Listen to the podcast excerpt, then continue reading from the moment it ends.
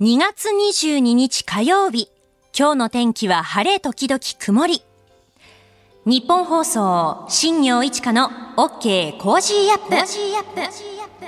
朝6時を過ぎました。おはようございます。ニッポン放送アナウンサーの新行市佳です。おはようございます。ニッポン放送アナウンサーの箱崎みどりです。新行市佳の OK Cozy Up、この後8時までの生放送でお届けしていきます。さあ、今週1週間は飯田浩二アナウンサーが冬休みということで、えー代わって私、新業がお送りしておりますが、アシスタントは日替わりで、今日は箱崎みどりアナウンサーです。はい。よろしくお願いします。よろしくお願いします。あの、昨日、私と箱崎アナウンサー、あの、湯島天神に行ってきたんですよね。ねあの、今まさにその湯島天神が、あの、梅祭りが開催されていて、梅どれぐらい咲いているんだろうというところでちょっとこう気になって行ってきたんですよね。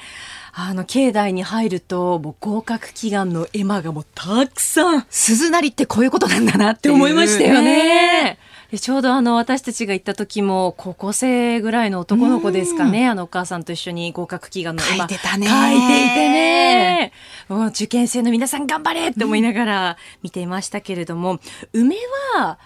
まだつぼみの方が多かったですね。そうだね。うん咲いてるお花もありましたけれども。そうですね。咲いているお花もあって、あの、観光梅の紅色とか、あと白梅の白が昨日は綺麗に晴れていたので、青空によく生えてましたよね。ね綺麗だったうね。ん。で、その様子をこうカメラを構えて撮っている人がいたりとか、あとは近所の保育園の子供たちですかね、お散歩に来ていて、すごく和やかでした。ねなんかだいぶ寒い日が続いて、もういつになったら春は 訪れるのかなって思っちゃうんですけど、あの、箱崎アナウンサーは気象予報士の資格も持っていますが、あの、桜の開花ってどうなんですか？日本気象協会によりますと、開花予想が出てまして、はい東京は3月22日、ちょうどね、1ヶ月後。おちょうどですね。そうなんですよ。うん。今週は寒いんですけど、金曜日ぐらいからね、春めいてくるということでよ、うやく。だんだんね、春の足音が聞こえてきますね。あそれであの、こういうね、桜の予想とか、はい梅が2月1日に東京で開花しましたよとかって、昔はもっと種類があったんですよ。ほう。実は気象庁が2020年の末に70年ぐらいかけて行ってきた動物や植物の観測、生物季節観測を大幅に減らしちゃったんですよね。あー生物季節観測って、いわゆるあの、ウグイスが鳴きましたよ、みたいな、うんそういうところですよね、確か。これがね、少しニュースになったんですけど、ええ、ええ。その後がありまして、はい。あの、結構やめちゃったんですよ。あら。だけど、うんこれまで積み上げてきたせっかくの観測データもったいないということで、うん気象庁、環境省、国立環境研究所の3つの団体が協力して、市民の皆さんにも参加してもらって、長い期間にわたって調査をなんとか続けようということでね、はい。取り組みが始まっているんだそうです。で、そのうちの一つが、国立環境研究所の生物季節モニタリング。この生物季節モニタリングは、これまで気象庁が行ってきた観測のやり方で、はい。調査員になったあなたが自宅付近などで調査を行いますとええいうことなんだそうですよ。じ。ゃあその気象庁が行ってきたその観測の方法っていうのを教えてもらえるってことですか、そうなんです。インターネットでね、公開されていて、ええ例えば桜だったら、はい。あの、五六輪の花が咲いた日を開花日とするとか、あの、満開は咲き揃った時の80%以上が咲いた状態となった日を満開日として観測するとか、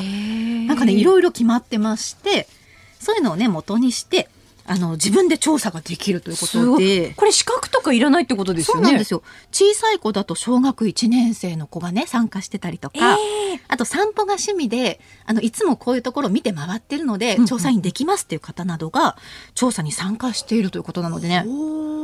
そうなんですよ。興味がある方、生物季節モニタリング調査員募集で調べてみてください。これは夢がありますよね。ねえ。自分も調査員になれて、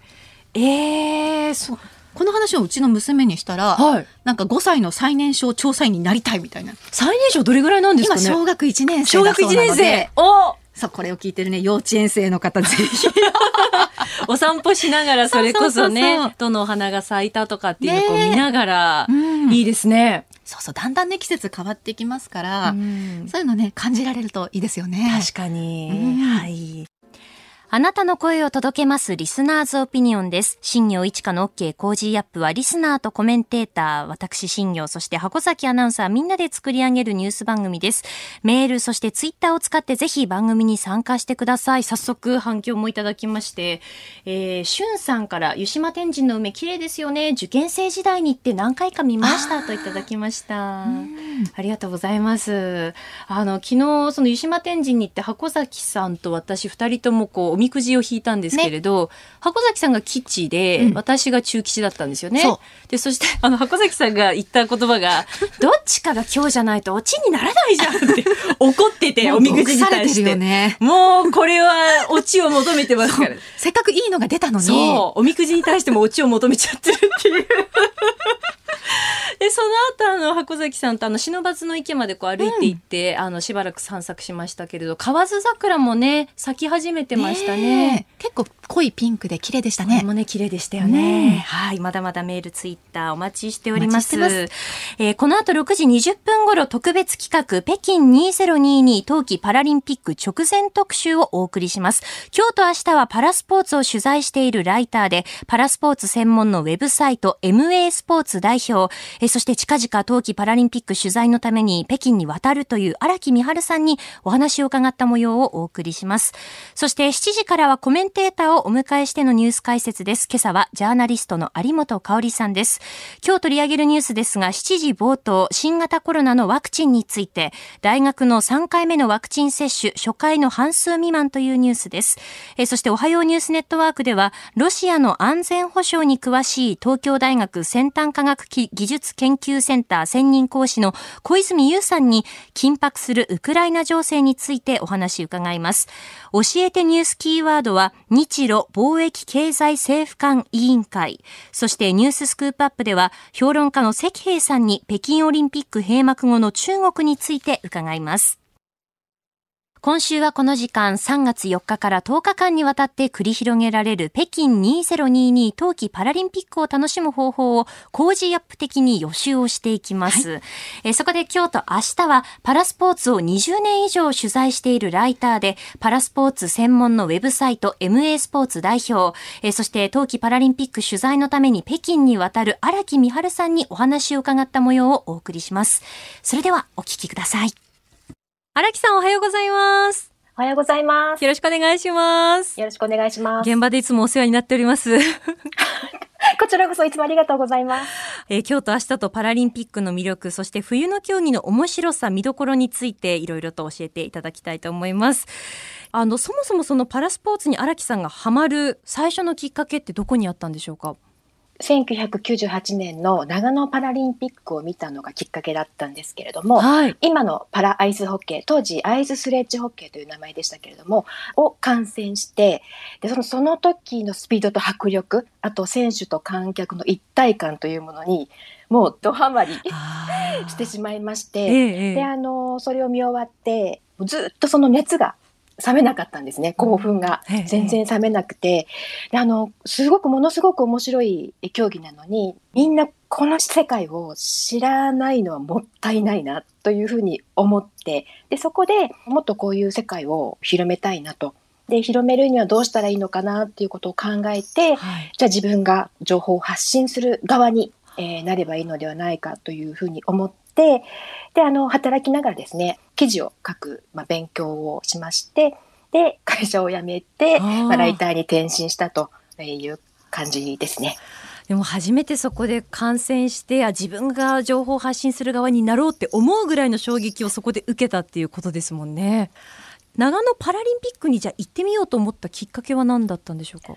あの、もともとあの、オリンピックが大好きで、はい、見るのがすごく好きで、ちょうどその長野オリンピックの時は、やっぱり現場に行きたかったんですけれども、なかなかちょっと行けなくて、はい、残念に思っていた時に、まあ、たまたまテレビから、あの、長野オリンピックは終わったけれども、次パラリンピックがありますよというニュースが流れてきて、それであの、行こうと思い立って、はい、行った感じですね。取材をこうされてきて、すごくその、選びづらいと思うんですけれども今まで取材した大会の中で印象的な大会であったりとか場面というのはどういったところがありますか？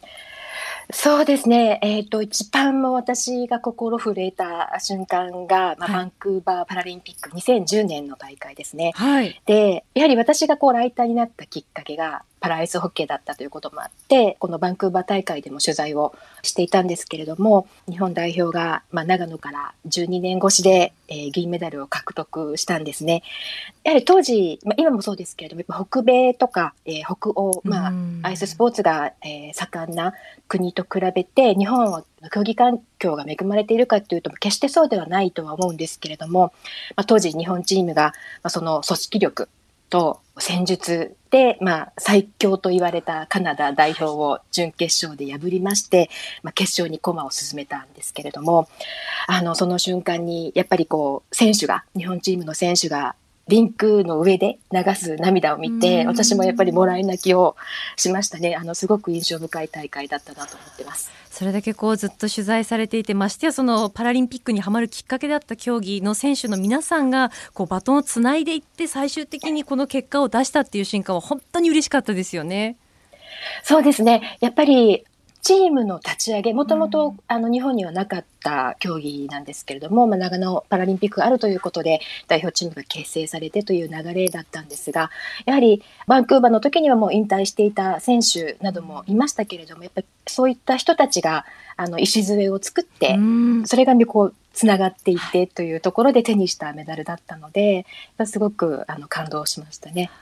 今まで取材されてきた中で一番喜びを感じた瞬間ってどこにありましたか？そうですね、やっぱりもともとスポーツが好きなので、はい、選手が喜んでる姿を見ると、も う私も一緒にこう嬉しいみたいな あの感じにはなるんですけれども、一番そうですね、嬉しかったのが、パラ陸上の、えー、選手でパラリンピックに、えー、7大会ですかね出場しました長尾義文選手とのエピソードなんですけれども T54 という車椅子のクラスで、はい、えー、その車椅子のクラスの中では一番障害が軽いカテゴリーになるんですけれども、まあ、その中で、まあ、日本短距離界の、まあ、パイオニアとしてあの活躍をされていました。であのパラリンピックでは、まあ、アテネ大会のリレーであの銅メダルを獲得されているんですけれども私はそのアテネ大会からあの取材をさせてもらっていてずっとその T54 ってやっぱその障害レベルが軽いので、はい、世界的にも選手層が厚くて非常にこうレベルの高いカテゴリーになるんですけれども個人種目ではパラリンピックではですねメダルには届かなかったんですけれどもその競技に向かう姿勢であったりとか思いが本当にストイックで侍っていうふうに周りから言われてたりするんですけれども、はい、本当に侍みたいでした。で2016年のリオ大会をもって、まあ、現役引退をされたんですけれどもあの後日、まあ、ご本人から連絡をいただきましてあなたの各記事を持って引退表明をとしたいというふうに言っていただきました。でまあその後ですね改めて長尾選手のその競技人生を振り返るお話を伺って3回のまあ連載記事という形で発表したんですけれども、はい、そういうふうにあのお声がけいただいたことは本当に嬉しかったですね。光栄でした。記者冥利につきますよね。そうですねえー、そしてあの東京パラリンピックではもう本当に多くの人がこう関心を持って実際そのメディアの取材量であったりとか、まあ、報道される量というのもかなり増えたなと思っているんですけれどもその流れというのは今回北京のこのパラリンピックでもどうでしょう続いているなという実感はありますか？そうですね。おそらくですが、日本から行く取材陣の数は、はい、多分世界一多いのではないかなと、そうですか、えー、という、はい、思っています。はい、で、実はそうですね、あの、東京大会はまあ、自国開催だったのであの取材陣が多いっていうのはもちろんなんですけれどもその前のリオ大会もピョンチャン大会もすごく実は日本のメディアは現地入りして報道しているんですね。で、まあ、今回ですね、まあ、そのちょっとバブルの中での取材活動ということで若干やっぱ制限がああるというところがあるので、はい、えー、まあ、ちょっと行ってみないとわからないんですけれども、まあ、その中で、まあ、精一杯自分も情報発信していきたいなと思ってます。はい、MA スポーツ代表の荒木美春さんのインタビューの模様をお聞きいただきましたけれども、あの荒木さんは2000年のシドニーパラリンピックからこう取材をされていて、なのでそのやっぱり東京パラリンピックが近づくにつれてその報道量っていうのはまあテレビであったり新聞だったりラジオもあのどんどん増えていったんですけれども、もともとはやっぱりこの荒木さんをはじめとしてフリーランスのライターの方々がずっと長年こう取材を積み重ねてきたっていうその土台がやっぱりあったんですよね。えー、なのでやっぱり現場でもすごくその荒木さんの質問の仕方であったりとか取材の仕方っていうのはたくさんその学びがあるんですよね。で荒木さんはあのかつですね、あの、兵庫西宮アイスアリーナを拠点に練習をしているパラアイスホッケーチームのロスパーダ関西の立ち上げにも関わっていて、2018年に立ち上がったんですけれども、マネージャーもされているということで。すごいですね。そうなんですよ。あのもう本当に一緒に戦っている仲間という気持ちなんだそうで、あの、こういう競技もあるんだっていう知ってもらうきっかけになったらいいなともおっしゃっていましたね。はい。はい。えー、明日もこの時間は北京2022冬季パラリンピックの注目競技、そして注目選手について荒木さんに伺います。以上、ここが気になるでした。ここが気になるプラス、ここで皆さんのメール、ツイッターいろいろご紹介していきたいと思います。え先ほどお届けした北京パラリンピック直前企画でですね、うん、え荒木さんのインタビューの模様をお届けしましたけれども、感想いただいてます。稲城市にお住まいの若葉さん、ありがとうございます。えー、今週のパラスポーツのお話、引き込まれています。バンクーバーパラリンピックのエピソードを聞きながら涙が出てきそうです。すべて荒木さんの努力と人柄ですね。あなたの記事で引退したいなんて、といただきました。やっぱりそれだけこう取材をこう積み重ねてこられて合宿であったりとか国内の大会、そうすることでこう信頼関係を築いていってっていうところなんだなとやっぱり改めて感じますよね。ね私たちもこう取材したりとかインタビューする機会ありますけれどもいかにその信頼関係とかそういった部分が大切なのかというのもやっぱりこう実感しましたね。うん。うん。えー、そしてもう一つちょっとメール、あ、ごめんなさい、ツイッターですね、ご紹介したいと思います。はい、えー、地味ジミー・ヘイジさんから、えっ、ー、と、湯島天神は梅が咲いているとのお話ですが、水戸の梅はまだつぼみが多いです。今年は少し開花が遅そうです。と来ましたね。ねそうなんですよ。あの、東京はね、梅の開花も発表されてるんですけど、はい、水戸まだなんですよね。そうなんですね。去年はいつ頃だったんですか？去年2月16日で、あの平年はね2月3日だそうなので、そうなんですね。そう今年ちょっと寒かったのもねおそらくあって。開花遅れてるみたいですね。ちょっとゆっくりなんですね。うん、うんそしてもう一つメールもご紹介しましょう。えー、墨田区にお住まいの泣いてばかりいる子猫ちゃんさんからです。桜の開花、今年も早そうですね、うん、家の近くは川沿いに遊歩道があって、桜の木が一本あるし、梅の木も少しだけあります。えー、そしてツツジも道沿いにずっと並んでるんですよ。えー、生物調査にぴったりですよね。早く春来ないかなといただきました。ねえ。今日のコメンテーターはジャーナリストの有本香里さんです。メール、ツイッターいろいろいただいております。ありがとうございます。あの、ジャイアンツについてというところで、ラジオ堀さん、ジャイアンツファンがもう一人増えるぞ、有本さんとつぶやかれていて、あの、メールでもですね、あの、箱崎アナウンサーも巨人ファンなので、女だらけの野球談義と行きたいところですね、というのをいただいてますね。今ね、あの、デイリースポーツの一面については言及しなくていいですからね。はい、そうです、そうです。いつもちょっと偏りがね、ややありますよね。そうですね。今年はどうでしょうね。ねえ、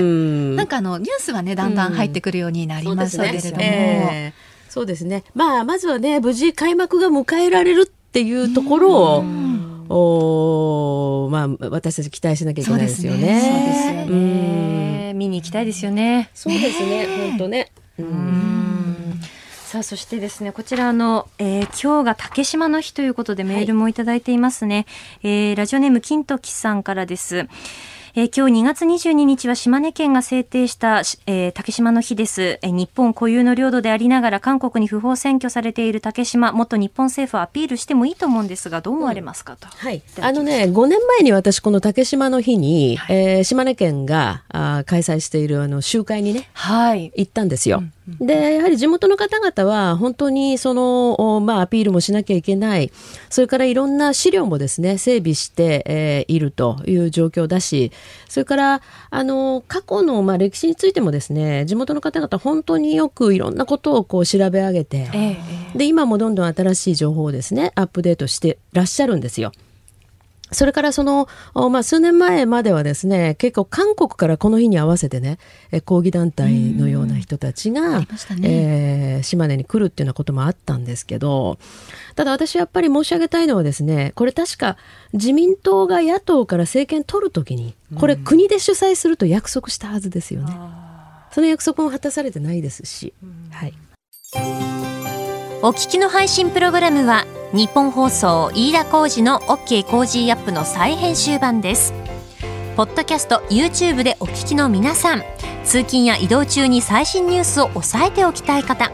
放送内容を少しでも早くお聞きになりたい方スマホやパソコンからラジコのタイムフリー機能でお聞きいただくと放送中であれば追っかけ再生も可能ですし放送後でも好きな時間に番組のコンテンツを自分で選んでお聞きいただけます。ポッドキャスト YouTube に盛り込まれていないコンテンツや最新ニュースと気象情報スポーツの結果やエンタメ情報リーダーアナウンサーとコメンテーターとのフリートークさらに医師が週替わりで登場健康や病気の治療法を伺う早起きドクター。さらに肌道子さんの「いってらっしゃい」黒木ひとみさんの対談コーナー「朝ナビ」など盛りだくさんですぜひニッポン放送のエリア内でお聞きの皆さん radiko radiko のタイムフリーでチェックしてみてください新業一華の OK コージーアップ。7時台はコメンテーターとニュースを掘り下げていきます。今朝はジャーナリストの有本香里さんです。え有本さんには番組のエンディングまでお付き合いいただきます。よろしくお願いします。よろしくお願いします。それでは最初のニュースはこちらです。大学での3回目のワクチン接種、初回の半数未満。大学を会場とした新型コロナウイルスワクチンの3回目の接種が今月末から本格化します。文部科学省によりますと3回目を申請した大学は1回目の半数未満の176大学にとどまっていて文部科学省は各大学に検討を呼びかけています。大学でのワクチン接種は去年6月から始まり、1回目は364の大学、短大、高専で実施されました。え学生や教職員のほか、近隣住民ら合わせておよそ155万人が接種。今回の3回目は卒業式など行事の多い時期と重なるほか、え自治体による接種が進んでいることなどからも見送る大学が出ています。東京大学は3月1日から、慶応大学3月下旬、早稲田大学は4月中旬からの実施を予定しているということです。はい。あの、まあ、このね、えー、新型コロナウイルスについての対策、現段階でですね、はい、については、まあ、このワクチン接種の問題と、それから一方、あの、水際をですね、緩和するというニュースも入ってきてるんですけれども、ね。えーはい、で、実際に緩和されているんですよね。あの、まあ、その、入ってきた人たちが、えー、隔離をする期間も短くなってるんですけれどもね。あの両方に共通して言えるのは優先順位ってことなんですよ。というのはね例えばこのワクチン接種3回目はこのブースターに関してなんですけど、はい、今たまたまね読んでいただいたところではその大学で、えー、まあ集団接種をすると。いうことあるじゃないですか。ええ、でその記事の今読んでいただいた中にですね、まあ、近隣住民を合わせて例えば155万人が接種しましたとあるんですね。で確かにその近隣の方々が、まあ、大学に行けば打てるよっていうのはまあ便利だったと思うんです。ええ前回まで、はい、ただこの3回目のねブースター接種って言われるのがどうして進まないかっていうのは、まあ、理由はいくつかありましてね一つはみんな2回目打つまでは、まあ、これを打てばねみんなで打てば感染もあんまり広がらないし重症化も抑えられるしじゃあ自分のためというよりはもう社会をね、えー、正常に動かしていくために打とうということだった。ところが実際打ち終えても結局まだまだ制限かかるんでしょと。マンボウでしょという状況が続くんだったらば一体何だったのという話になってきたり。あるいはもう一つはですねその優先順位って言ったのは何かっていうと、はいあの WHO が先月の18日ぐらいですけれどもこの子どもとかね若い人に関してはこのブースター接種をすることについての、まあ、必要性それをちゃんと説明できるデータはないっていうふうに言ってるんですよね。これあんまり日本のメディアはごく一部しか報道してないんですけれどもこの状況っていうのをみんな肌感覚で分かってきてるわけですよ。うん、じゃあ若い人がそんなに率先して打つ意味どこにあるのと。つまりこう優先順位っていうことで言うとね高齢者とかリスクの高い人から打てばいいんじゃないの？と。そのことを政府もはっきりと方針化すべきだしその、まあ、ワクチンに関して言うならば、もう今となってはね、デメリットの部分も含めて、もっとちゃんと情報を出すべきですよ。それでそれぞれが自分の状況を鑑みて、今、真っ先に打つべきかどうかっていう判断をすればいいことだと思うので、とにかく打て打てとかね、前の時と同じように1日何百、100万回が目標だとか、それはちょっともう段階として違うと思う。うで、はい、さらにそのまあもう一つの優先順位は、えー、水際を緩和するのに、一方ではまだマンボウとかって言ってるわけじゃないですか。ね、それからそのさっきの若い人っていうことで言うともう大学生は2年間ほぼまともな大学生活キャンパスライフを送れてないわけですよ。はい。えー、でそのままもう3年生になったら来年就職活動ですかと。こんな状況の中でねあのワクチンを同じように去年と同じように100万回1日打てばいいと言ってもちょっとやっぱりみんな納得感はないですよね。うん。だからその今となってみれば分かってることもたくさんある、それから今までこれでとにかくどんどん行こうって言ってたことには若干問題もあるとかあるいはそのもうちょっとこういう人が先に打つべきとかですね。でどういう政策をまず先にやるべきだっていうようなことを政府はもっと論理的に組み立ててそして国民に説明すべきだなと私は思いますね。おはようニュースネットワーク東京有楽町日本放送キーステーションに全国のラジオ局21局を結んでお届けします。おはようございます。日本放送アナウンサーの新業一華です。今週は飯田浩二アナウンサーが冬休みのため代わって私新業がお届けします。今朝のコメンテーターはジャーナリストの有本香里さんです。この時間に取り上げるニュースはこちらです。ロシアのプーチン大統領がウクライナ東部の2つの地域の独立承認に署名。ロシアのプーチン大統領は21日、ウクライナ東部のドネツク州とルガンスク州の一部地域の独立承認について大統領令大統領令に署名しました。ここでロシアの安全保障に詳しい東京大学先端科学技術研究センター専任講師の小泉優さんに緊迫するウクライナ情勢についてお話を伺っていきます。小泉さんおはようございます。おはようございます。よろしくお願いいたします。よろしくお願いします。えロシアのプーチン大統領がウクライナ東部ドネツク州、そしてルガンスク州の一部地域の独立承認について大統領令に署名というニュースが入ってきました。こちらどう分析されますか？そうですね。あの、まあ、今回起きたこと自体はものすごく驚きというわけではないんですよね。というのはあの1月ぐらいからもうこういうことやっちゃおうかという話が会員の中では言われていまして、で15日にその下院でですね、はい、えー、まあ、本当にこのドネツクとルガンスクを国家承認しちゃいましょうという、えー、動議が出されまして、圧倒的多数で採択されてるんですよね。であとはそれを実行するかどうかは、プーチン大統領に一任という状態がまあ1週間ぐらい続いていて、まあ、いつまでやるんだろうかと。あいつやるんだろうかということだったんですよね。はい、ただ、まああのー、これをややってしまうとですね、えー、これまで言われてたロシアの戦略ってかなり狂ってくると思うんですよね。というのは、このドネツク、ルガンスクが独立国家ではないんだけど、しかし、ウクライナ政府が完全にコントロールできるわけでもないっていう状態、これがそのロシアがウクライナに内政干渉するときに非常に都合のいいツールだったわけですけども、はい、えー、これをじゃあ完全独立させちゃって、ロシア軍が進駐するという大統領令も先出たんですが、えー、ロシア軍進駐してくるっていうことになると、もうこれ、ウクライナと交渉の余地がなくなっちゃうわけですよね。えー、そうすると、単にウクライナが完全にもう離れていってしまうということに、このままだとなると思うんですね。とすると、やはり気になるのは、えー、それだけで済まなくて、えー、これ以上何か紛争のエスカレーションがあるんじゃないかということが、私は非常に気になっているところです。はあ、スタジオにはジャーナリストの有本香里さんです。おはようございます。よろしくお願いします。よろしくお願いします。あの今のご説明非常によく分かったんですけれども、うん、あのちょっとこのまあ報道でですね、えー、まあ親ロシア派がその事実上支配をしているドネツク人民共和国、ルガンスク人民共和国っていう言い方をされたりですね、あるいは東部のそのまあ親ロ派地域っていうような言い方をされるんですが、実際あのまあ、ウクライナの方々に聞いてみるとですね、もちろんその、まあ、武装勢力を支配している人たちがいるっていうのは事実なんだけれども、このドネツク、ルガンスクも含めて、まあ、東部のウクライナ人がですね、まあ、進路であるっていうのもかなり誤解だというふうに、まあ、ウクライナの人たちはよく言ってるんですよね。このあたり考えますと、まあ、ロシア側がここをその独立承認したよとかって言って、で、さらにそのまあ軍隊をですね、進めてくるみたいなことは、まあ、果たしてできるんだろうかと。あのウクライナ人のその、まあ、結束とか、まあ、反発っていうのも相当予想されますし、ヨーロッパ諸国もちょっと黙っていられないってことになるでしょうから、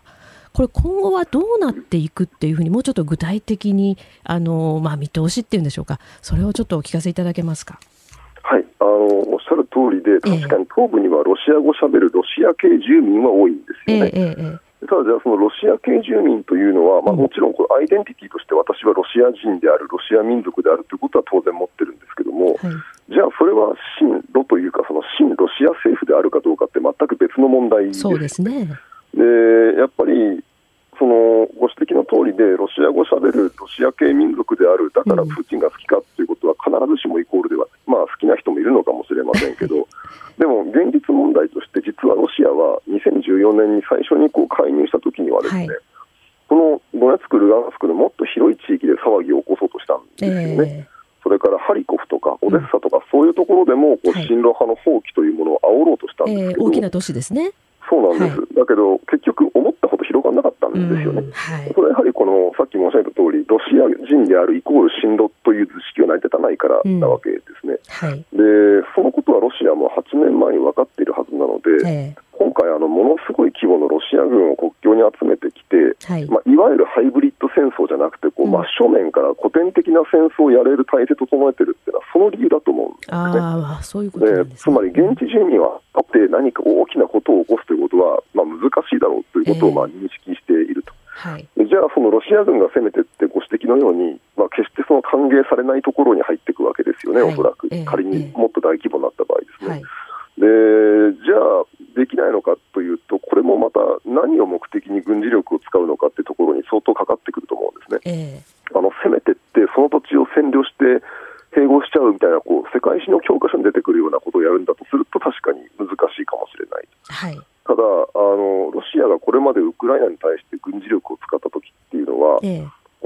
軍隊を使って何かウクライナにとって受け入れがたい状況を作り出すんですよね、クリミアを占拠されるとか、え、そのウクライナ軍主力を包囲されるとか、でそのことを人質として、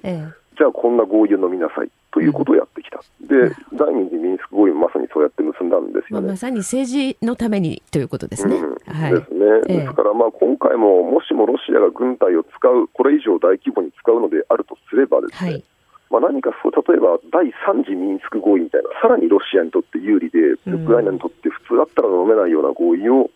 強要するために軍事力を使う、そういうシナリオが考えられるんじゃないかと思うんですよね。なるほどまあ、あのプーチン大統領のその紫三寸というところではあるんでしょうけど、えー、そうするとあの小泉さんとしては、この後、まあ特にその北京オリンピックも終わりましたんで、えー、まあ、すぐさまというか、もう行動に起こすという可能性高いというふうにお思いでしょうか？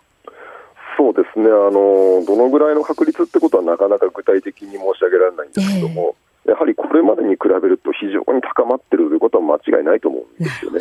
でもそもそもドネツク、ルガンスクの国家承認もこれやっちゃったらおしまいだからやらないんじゃないかって意見も、ね、専門家の中とかにはずっとあったんですけど、えー、もうまさにここまで踏み込んでしまいましたし、うんでしかももうあのドネツク、ルガンスク周辺ではたくさん戦闘も起きてるんですよね、はいええ、で昨日はロシア軍がロシア軍がウクライナ軍の装甲車を破壊したという発表があって、え、これ、事実であるとすれば、初めてのロシア軍とウクライナ軍の直接交戦なんですよね、ウクライナは否定してますけど。ので、なんかロシアはもうこうウクライナと直接戦闘に入ってるということを隠そうともしない、あるいはそういうことにしたいというふうに見えますので。うん。うんどのぐらいまでエスカレートするかってことは分かりませんけども、やはり相当大規模な戦闘がまだ続くのではないかというふうに思っています。なるほど。あのまあ、ヨーロッパ諸国なんかもいろいろ働きかけをしてますけれども、えー、そのフランスのマクロン大統領がまあ仲介するというような形でですね、えー、えー、そのアメリカとロシアのまあ会談、うん、こういうことについてはもうあんまり望みを持ってもしょうがないっていうことなんでしょうか？難しいでね、まあ、その前,、前段階として24日に本当はラブロフ外務大臣とブリンケン国務長官の会談があるはずなんですけども、えーはい、まあ、これはアメリカ側からロシアが軍事力行使をしない限りにおいてっていう留保条件をつけられていて、うんうんえ。ーまあ、おそらく今回の件はもうそれに相当するとアメリカは見るんじゃないかと思うんですよね。それからあの昨日のあの拡大安全保障会議会合っていうのをモスクワで開いてるんですけど、えー、この中でプーチン大統領は結構こうマクロン大統領の悪口みたいなこと言 言ってますよね。えー、ですからもうこれは完全にドイツ、フランスによる仲介努力をコケにするような言い方で、でまあ、ちょっとこれ見てると厳しいなって感じがしましたけど、ね、そうですね、どうしてここまで自然体で悪口言ってるんだろうって感じでしたもんね。ねものすごかったですね。そうですね。あの少し前に遡るんですけど、ラブロフ外相が、そのプーチン大統領をまあ説得するかのような映像をあえて公開してましたよね、えー、あれはどういう狙いなんでしょうね。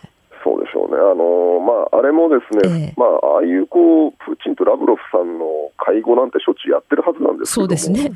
あれに関してはわざわざペスコフ大統領報道官がやりますって言って、カメラも入れてっていう、まあ、完全に芝居ですよね、シナリオは決まっている、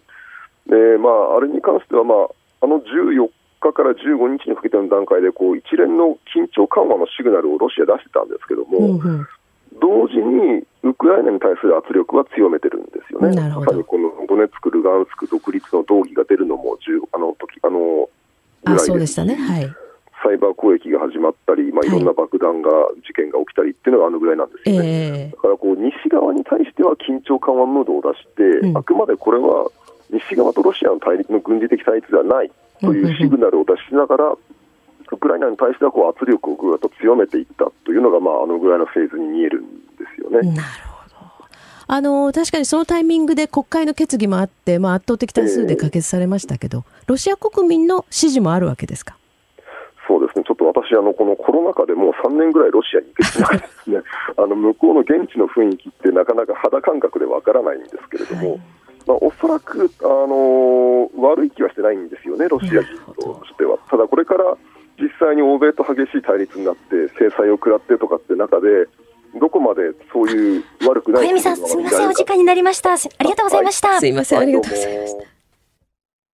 この時間は教えてニュースキーワードです。日露貿易経済政府間委員会今月15日、日本の林外務大臣とロシアのレシェトニ、えー、ロシアのレシェトニコフ経済発展省が共同議長を務める貿易経済に関する日露政府間委員会がオンラインで開催されました。日本の外務省は会合を開いたのは事前に予定されていたためだと説明をしています。まあそうなんでしょうけれどもね、はい、やっぱりタイミングが悪すぎるんですよ。あのこれ15日に確かに開かれたんですけど、はい、確かこの同じ日の夜にですね、えー、ウクライナの大統領と岸田総理が会談してるんですよね。であの先ほど小泉さんの話にもありましたようにちょうど事態がすごく動いていて、えー、まあロシア側はこう圧力を強める。でも西側にはちょっと宗派を送るみたいな状況があってで日本がついにそのトップがですね、まあ、ウクライナの大統領と会談しようという直前に予定されてたからといってですね、はい、でみんなロシアに対して自制を求めてるわけじゃないですか、えーえー、あるいはもう場合によっちゃその制裁も辞さないぞということを言ってね、うん、特にこの前の日にはあの G7 の、えー、財相会合でえー、とにかくロシアに何かその侵攻的な動きがあればもう速やかに実効的なあの制裁を科すということを言ったにもかかわらずその翌日に貿易経済発展のためのロシアと会議をしましょうって。これはやっぱりあまりにもタイミング的に違和感がありますよ。だから決めてあったからやるっていうね非常にその役所的な言い方ではなくでしかもその日本の外務大臣が出席してしまうというようなことではなくて、はいええ、まあタイミングをちょっともう一回ずらすとかあるいはまあなんか理由つけてでもですね外務大臣はちょっと出ないとかですねいろいろやりようはあるだろうと。何ですかその決まってたからやるっていうのはって話なんですよ。そのちぐはぐだというね、はい、そうですね。ご指摘もあったりしますよね。えー、だからそのあたりねやっぱり林大臣もまああるいはその林大臣の周りにいらっしゃる方々もやっぱり外務大臣の一挙手一投足が全てやっぱり世界に発信するメッセージになるんだということですね。このあたりもうちょっと認識していただかないと何やってんの日本はとなりますよね。他の国々にとってもあの疑問をね抱かれてしまいますよね。えー、だから G7 のねその首脳にしてみればあれ？昨日ね制裁をやるぞって言ったのになんで日本だけそんなことしてるんだと。喧嘩売ってんのかとなるしロシアにしてみればあやっぱり日本は一番組みしやすいなとなりますよね。はい、だからあの日本だって北方四島の問題を抱えてるのに、ええ、この経済活動だけどんどん一緒にやっていきましょうみたいな話になるのもまあそれだけでもちぐはぐだしね。本来であるならばね日本はやっぱりあの、まあ、極東からね、えー、相当な地上部隊をウクライナ国境に連れて行ってるわけです。でこれだけ考えたってロシアにしてみれば、まあ、日本はどうせ攻めてこないからねとこんな感じになってるわけじゃないですか。えー、でしかもその日本に対してね、まあ、海から空から、えー、この間いろんなあ行為に及んでいていかにもその、まあ、ウクライナやっててもこっちのね極東でも俺たちは戦えるんだっていうところを見せてるわけですよ。だから向こうがそういうその力でね、はい、えー、まあ、威圧的な行為をしてくる時になんでここまで日本がへりくだるのという非常にちぐはぐな感じですよね。うん、このあのウクライナ情勢にしてもやっぱりその、まあ、台湾有事も考えた時に一言では決してないっていうことですね。もちろん。えー、でまあ北京オリンピック終わりましたからね、はい、中国もやはりこの間のねロシアとそれからそのまあ西側諸国ですねとの綱引きを見てるでしょうし、うんうん、それからこの後本当に台湾海峡もですねますます緊張高まっていくと。いう状況ですよね。だからあ先ほどね竹島の話もありましたけれども、えー、日本はもう周辺にそういう問題をまさに抱えている問題だらけの国なんですよね。そういう中でねこうやって何でもかんでも通称だけしていきましょうと仲良くなればいずれはみたいなことはもう間違いだったということの認識に立ち直さないとね。はいあのまあ、いずれの問題についても全く前に進むことはないし、うん、おそらく悪化していく一方でしょう、えーえー、この竹島の日ですけれども、うん、式典にはあの政務官の出席ということで、はい、これが、えー、と10年連続ですか。閣僚は出席しないということでですね、えー、ですからその5年前私参りました時も当時の政務官が出席されてましたけど、はい、なんか非常にそれもルーティンワーク化してるなっていう感じがありました。ですからその自民党与党もですねあの、まあ、政権取ってちょうどもう10年になるんですかね。あの政権取る時の約束だったはずなのでこの竹島の日というのを、まあ、国としてねえー、こうきちんと主催をする。それからやっぱり竹島問題に関してもおまあ正直何もしてきてないみたいなもんでしょう。ねだからその韓国ともね、えー、まあ慰安婦だとか向こうが言う徴用工、まあ、応募工問題ですね、はい、えーとこういうことで全然本来、まあ、問題にすべきことでもないことで、えー、ただただイチャモンをつけられてそれについて右往左往日本側がしてるというだけなんですけれどもそれよりもねやっぱりこの不法占拠してる日本の竹島ですねこれについてやっぱり韓国側にもっと大きく日本は圧力をかけるあるいはそのどんどん発信していくということで、えー、韓国側の情報っていうのをですねあのまあ引き出さないといけないと思いますね。それこそあの最近ですとあの佐渡の金山の話もありました、ね、あれは全然韓国から本来何かを言われるべきことではないんですよね。はい、あのまあ世界遺産登録のメインのところっていうのは江戸時代の話だから朝鮮半島からね、えー、その労働者がうんぬんという時代とは全くずれてる話なのにしかもあれ記憶遺産じゃないですからね。あの韓国側から何か言われてこっちがそのお話のテーブルに上がらなきゃいけないと認識してること自体がおかしいわけですよ。はい。だからそういうその問題じゃないことを問題化されるというね。でそれに日本側が相手の土俵に乗ってしまうというこのまずいパターンというのをそろそろやめて、はい、で日本と韓国の間での最も大きな問題は本来竹島問題なんですね。ここにやっぱりフォーカスしていくっていう必要があると思いますね、はい、それではここだけニューススクープアップです。この時間最後のニュースを。スクープアップ。中国外務省がオーストラリア軍機へのレーザー照射を否定。オーストラリア国防省は、オーストラリアの排他的経済水域の上空を飛行していた哨戒機が中国軍の艦船からレーザー照射を受け、操縦士が命の危険にさらされたと発表しました。これを受けて中国外務省の王文賓副報道局長は事実ではないと否定しました。えー、それではここで評論家の関平さんに北京オリンピック後の中国の狙いについてお話を伺っていきます。関平さんおはようございます。おはようございます。よろしくお願いいたします。こちらこそどうも。はい。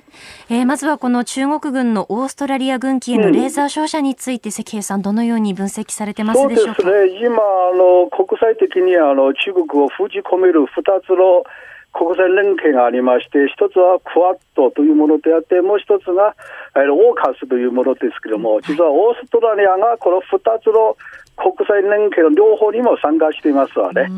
あのクワッドというのは日米豪、えー、日米豪印のね、国際連携であって、あのオーカスというのは日豪 A というね、あいや、あの米豪 A ね。ということが、要するに中国からすれば、今もうあのオーストラリアがえー、インド太平洋地域における中国封じ込め、中国包囲網の、まあ、あの、急戦法という存在になっていまして、まあ、オーストラリアに対して、まあ、そういう挑発とか、まあ、恫喝的な行為っていうのは、まあ、そういう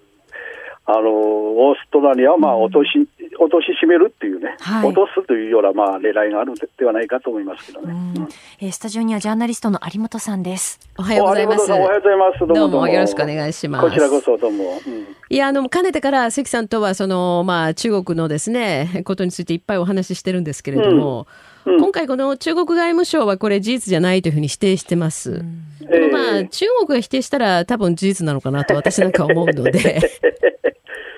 そうですね、うん、要するに、そんな公にすることもできないけど、はい、しかし、暗にね、オーストラリアにオーストラリアに対して恫喝をかけるっていうのは、まあ、中国側の狙いじゃないかなということですよね。うん、ただあの、先ほど関さんおっしゃってたようにですね、あのオーストラリアも、まあ、数年前とはもうガラッと様子を変えてですね、うん、特に今の政権は、非常にその中国に対してやっぱり厳しいわけですよね。そういうオーストラリアに対して、まあ、仮にえー、中国軍のこの艦船のレーザー照射、これ事実だとすると、非常に危険な行為ですよね。しかもそ、それはね、あの、うん、正直あれ、中国がそういう意味では、まあ、ずっとまあバカなことをしていますあれ、それはますますオーストラリアという国を敵に回してしまうんです。うんまあ、要するにオーストラリアからすれば、まあ、中国、まあ、中国がもう完全に軍事的脅威になるということであって、えーえー、まあ、とにかく、まあ、習近平外交、まあ、そういうところ、特徴がありますあれ、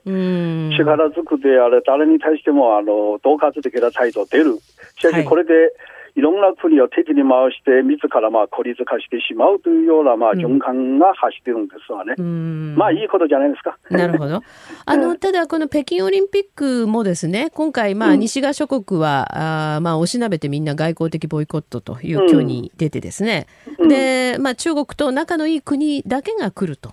一方、その今、あのウクライナでですね、まあ、緊張を作り出しているプーチン大統領とは、あ会談をしたりしましたね。うんまあ、ここら辺りっていうのは、どういう狙いがあるんでしょう、ね、そうです。ね、まあ、一つが、まあ、習近平政権は今回の北京オリンピックに関しては、まあ、結構あの中国の孤立化を、まあ、そういうに対して苛立ちしていますわね。うん。例えば2008年の北京のあの、夏のオリンピックの時にね、えー、アメリカ大統領、フランス大統領、日本の首相、オーストラリアの首相、みんな北京まあ、行って開幕式に参加したんですけども、ええ、今回はまあ西側ね、うん、主要国の首脳、誰も行かなかった、はい、まあえーまあ、せいぜいプーチン大統領くらいが、まあ、習近平のメンツを立てるためにやってきて、うん、まあ、そこでね、あの習近平主席とプーチン大統領の会談ではね、うん、え中国はね、またね、あの一歩踏み込んでしまって、要するに、ロシアとウクライナ、あるいはロシアとウクライナの紛争が実質上はロシアと NATO の紛争でしょ。えー、それで、まあ、完全にロシアの肩を持つことになって、NATO も、ますますね、敵に回してしまうということ。例えば、あの、あの、明確にね、あの、うん、中国が、要するに、あの、プーチン大統領の、まあ、主張である NATO の不拡大。拡大反対ということを中国を支持するということが、そうですね。まあ、要するに完全に、まあ、あの、まあ、プチ、プーチンの、ある意味はもし、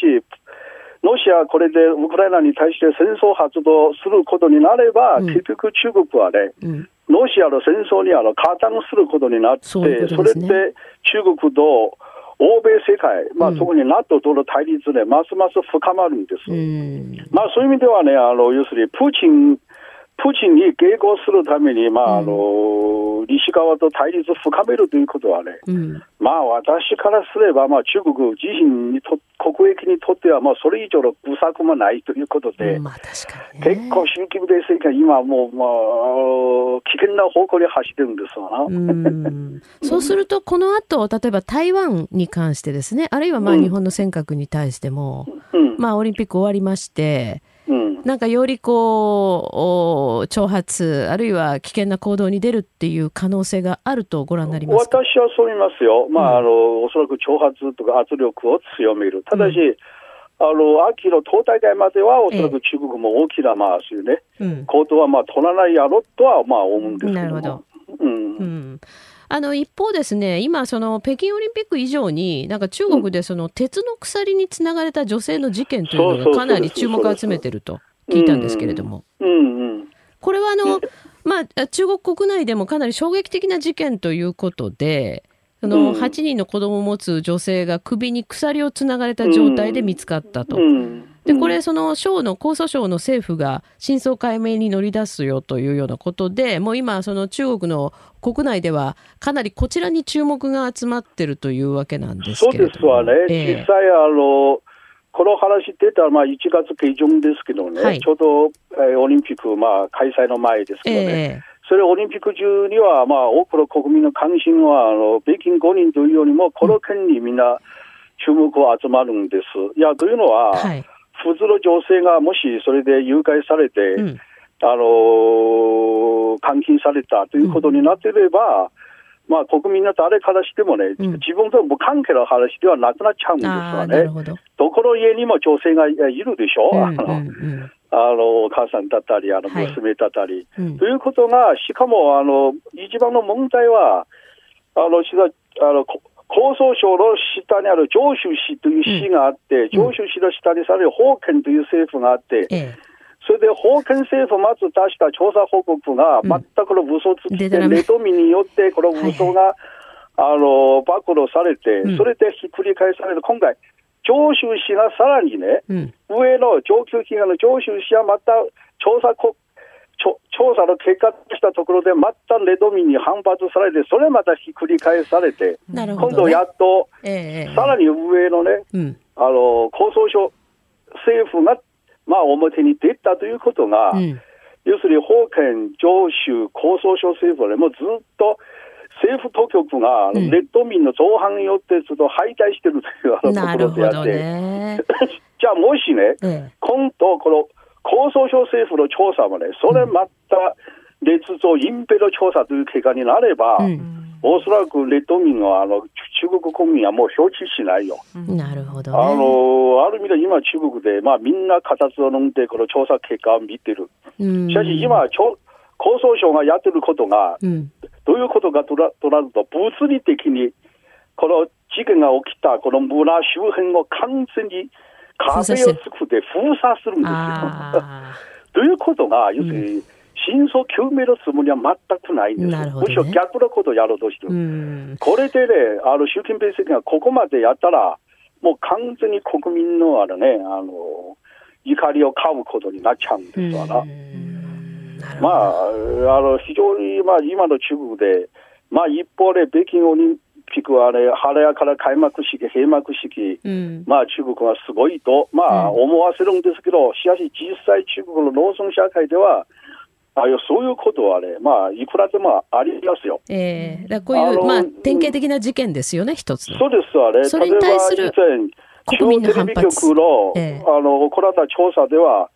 出した数字ではね、1年間、あの、失踪者、行方不明者、800万人がいるという話もあるんですよ。800万人ですよ。すごいですね。うん、うんえー、ここまで評論家の関平さんに北京オリンピック後の中国について伺ってまいりました。関平さん、早い時間からありがとうございました。ありがとうございました。またよろしくお願いいたします。失礼いたします。はい、以上、ここだけニューススクープアップでした。今朝もポッドキャスト YouTube でご愛聴いただきましてありがとうございました。飯田浩二の OK コージーアップ東京有楽町ニッポン放送で月曜日から金曜日朝6時から8時まで生放送でお送りしています。番組ホームページでは登場いただくコメンテーターのラインナップや放送内容の原稿化された記事など情報盛りだくさんです。また公式ツイッターでも最新情報を配信中。さらにインスタグラムではスタジオで撮影した写真などもアップしています。ぜひチェックしてください。そしてもう一つ飯田浩二アナウンサーの「夕刊富士」で毎週火曜日に連載中の飯田浩二の「そこまで言うか」こちらもぜひご覧になってみてください。